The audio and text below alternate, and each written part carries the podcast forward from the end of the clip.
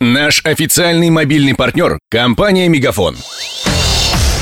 Патруль радио Ростова. На улицах города. Слушай прямо сейчас. Ростовчане стали экономить на похоронах. До кризиса отправить родственников в последний путь стоило около 40 тысяч рублей. Теперь же горожане стараются тратить на ритуальные услуги вдвое меньше. Зато фактическая стоимость родов не меняется с 2014 -го. Сколько стоит родиться и умереть в Ростове, посчитала патрульная Ксения Золотарева. Успешные роды обходятся в сумму от 20 до 30 тысяч рублей. Необходимые анализы и госпитализацию покрывает полис обязательного медицинского страхования, а сам процесс – родовой сертификат. Остальное – благодарность, которую принято выражать в денежном эквиваленте, рассказала слушательница радио Ростова Анна Чеботарева. За сами роды я не платила. Это все покрывалось э, родовым сертификатом. Совершенно другая сфера – это благодарность врачу эти вещи, они э, не связаны. Все всегда делают как принято. Если роды легкие, принято давать 15. Ну, если роды там сложные, ну, 20. Анестезиолог – это 5 тысяч.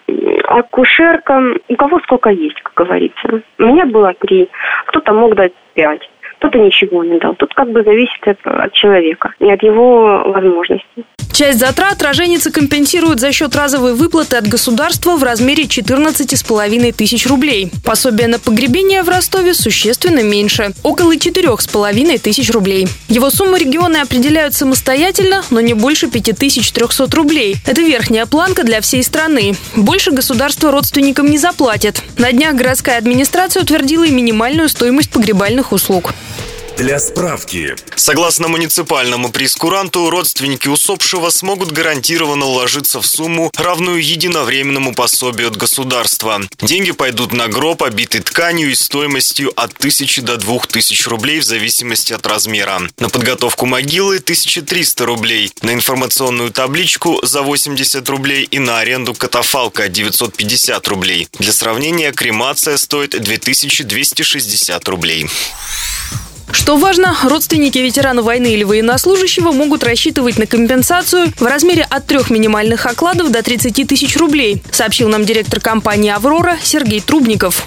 Если он был ветераном, ну или приравненный к ним афганцы, кто в горячих точках участвовал, там его приравнивать, служил в войсках, то у них есть там градация людей. Три минимальных оклада, либо порядка до 20, если он был ветеран, еще возвращается, в зависимости от того, чем человек занимался, заслуги это. А если люди хотят что-то получить, то, конечно, там они доплачивают. В районе 20, 20, 22, наверное, такой средний чек. Кстати, земля под могилу выделяется бесплатно и с таким расчетом, чтобы рядом с усопшим осталось место для еще одного человека, близкого родственника или супруги. А вот прах после кремации можно хранить на этом участке в неограниченном количестве. По закону пепел не считается останками, так что урна с ним фактически не является захоронением.